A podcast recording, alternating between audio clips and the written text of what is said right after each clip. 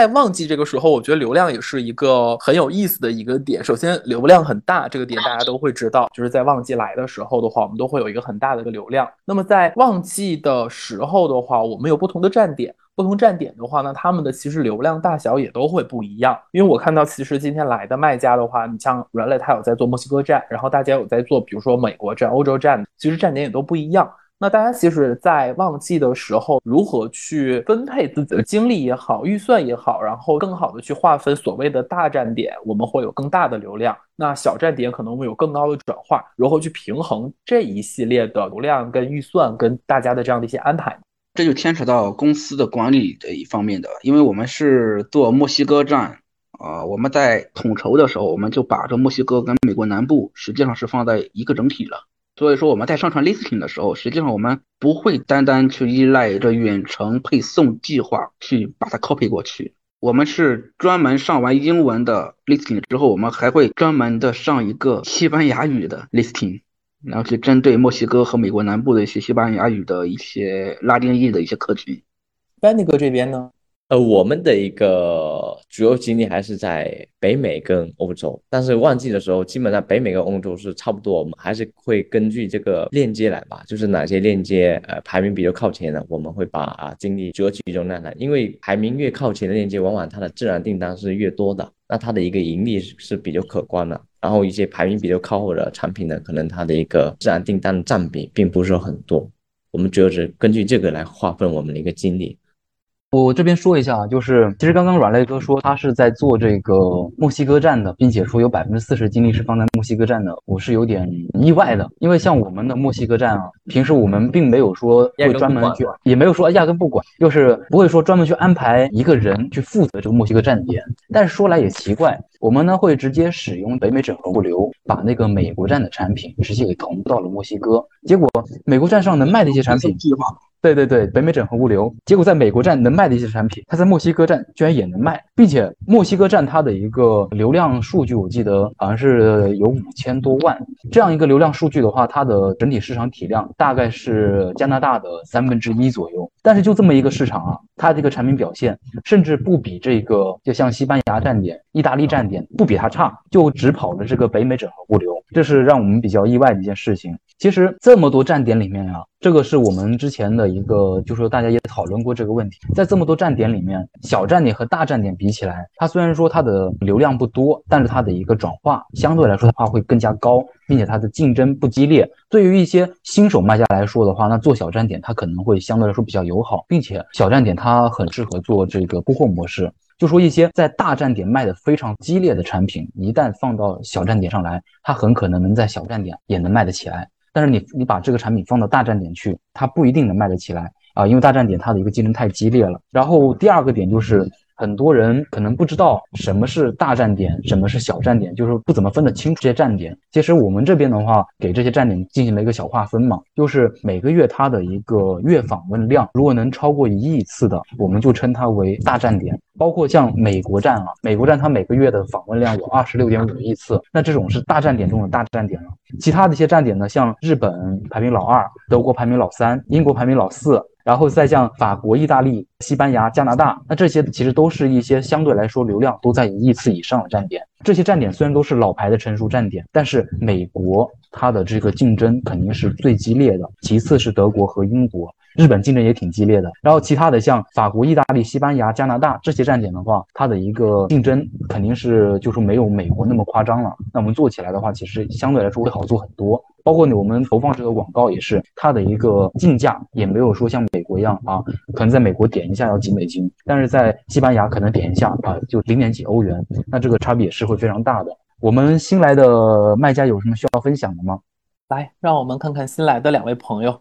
我讲一下我这边的情况啊，我们的话做的就是 BO 那边说的那几个比较激烈的大站点，主要就是美国站还有德国站。英国站这样子吧，现在我们的感觉是大站点它做爆品的效果会容易一点，然后小站点的话可能就是要做精铺，所以目前的话我们旺季这一块还是主要精力投放在做大站点，这样子的话就在短时间内把流量推到一个顶峰。做好了，但是淡季估计还是也要去把精力投放到小站点去。但是如果是现在里面有新的卖家的话，建议把精力放在小站点。确实，小站点对新卖家友好程度比较高。老卖家就我们这边的话，目前就是把大站点先做好这个旺季，把排名前面的站好坑位，稳住这个排名，库存这些把控好。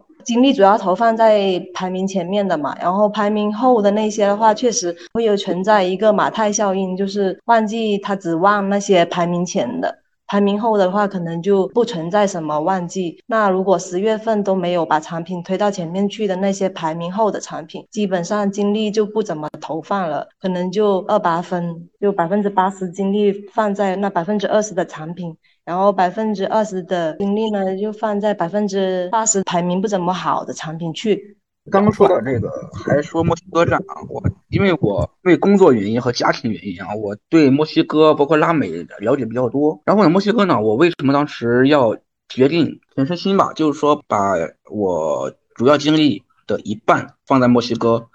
包括未来我可能还要开拓西班牙。因为呢，我觉得首先呢，比起其他的站点，它的语言是一个障碍。我们去做的话，墨西哥现在是一点二九个亿人口，所以说呢，它虽然说贫富差距比较大一点，但是呢，它的中产以上的这个阶层这些人口呢，它比中国人的消费力要高，并且你看我们今年的 Prime Day 也看出来了，首先爆单的是墨西哥站，而不是美国站，可能是根据我们的品类也是不一样。啊，一些你看我呃刚刚那个波哥说的啊，有北美呃就是这个远程配送计划啊，可以同步库存。但是你也知道有一些产品它同步不过去，比如说我们的木制品就过不去。但是呢，我们直接把产品发到墨西哥的 FBA 里面，是通过我们的墨西哥的公司去运作的。所以说呢，我感觉就是说只要突破这些门槛，包括语言啊，包括本地的公司，就是说税这些门槛。在旺季，我们可以完全可以就是采取不同的策略，把这些像这些冷门的站点也一样把它推高起来。我就这样认为。OK，看看其他人还有补充吗？我们的小马哥要不要来聊两句？说实话，我真的觉得软肋哥这个小站点做的非常的励志，真的。我也 小站点也是可以出奇迹的。我也感觉很佩服做小站点的，因为确实做好了，根本也不输给大站点。然后我们这边呢，其实主要就是做美国，然后还有东南亚的一些地方。然后呢，美国也是我们主要的，就是说市场。但是其实我们感觉，可能跟我们做的品类有关系啊。我们感觉下半年对我们来说，也没感觉是什么旺季。我们的产品大部分集中在差不多是四到八月的时候出的比较好，因为我们是做就是说园林这一块的嘛。所以说到了下半年之后，反而销量是不太好。这可能是我们做的品类有关，可能不如就是说各位做的全面，呃，做的有规划吧。所以说我们这边就是说旺季还是主要就是放在美国站上，然后后续可能就是说丰富一下自己的品类，然后把控到这个旺季的流量。至于小站点的话，像我们这边目前可能做的比较小吧，然后人手不足，精力去弄。但是感觉就是听了那个软肋哥分享的，感觉小站点未来也是一个很好的发展方向。嗯，就说呢，呃，不要说单纯的把它分为小站点、大站点，实际上我们说要完成的是公司的这个有限资源的合理配置问题，还是把这不管你各个市场的资源有多少，我们是看这个投入产出比的，对不对？所以说呢，别人贪婪的时候我谨慎，别人谨慎的时候我贪婪，不同市场都是这样，大家合理的配置就好了。我觉得其实这个的话，不同的产品的话，它会有自己的一些产品的属性的。不是所有的产品，其实在比如说所谓的年底旺季的时候的话，对于某一些品类来说的话，它一定的销量是最好的产品。就像刚才小马哥说的，那他们做这种园林的，可能每年就是四到八月份，因为时节可能限定了他们在那个时间的话，他们的销量很好。那么我觉得刚才有一个点的话，我会觉得大家其实聊的。我还觉得，对于其他更多的卖家的话，会有一些启发。然后第一个的话，就是无论是大站点还是小站点，他们并不是说由于它的流量大了之后的话，它一定会有，就是说大家更多的一些可能性。流量大了的话，它竞争相对于更激烈一些。那么在我们很多小站点的时候的话，也是基于大家自己的一些能力，因为包括刚才那个卖家不也说了嘛，那他们可能现在精力不足，也没有办法再去拓展。那么在这样的一个方面下的话，其实大站点跟小站点的话，其实还是根据呃，我觉得大家的一个情况的话会去看。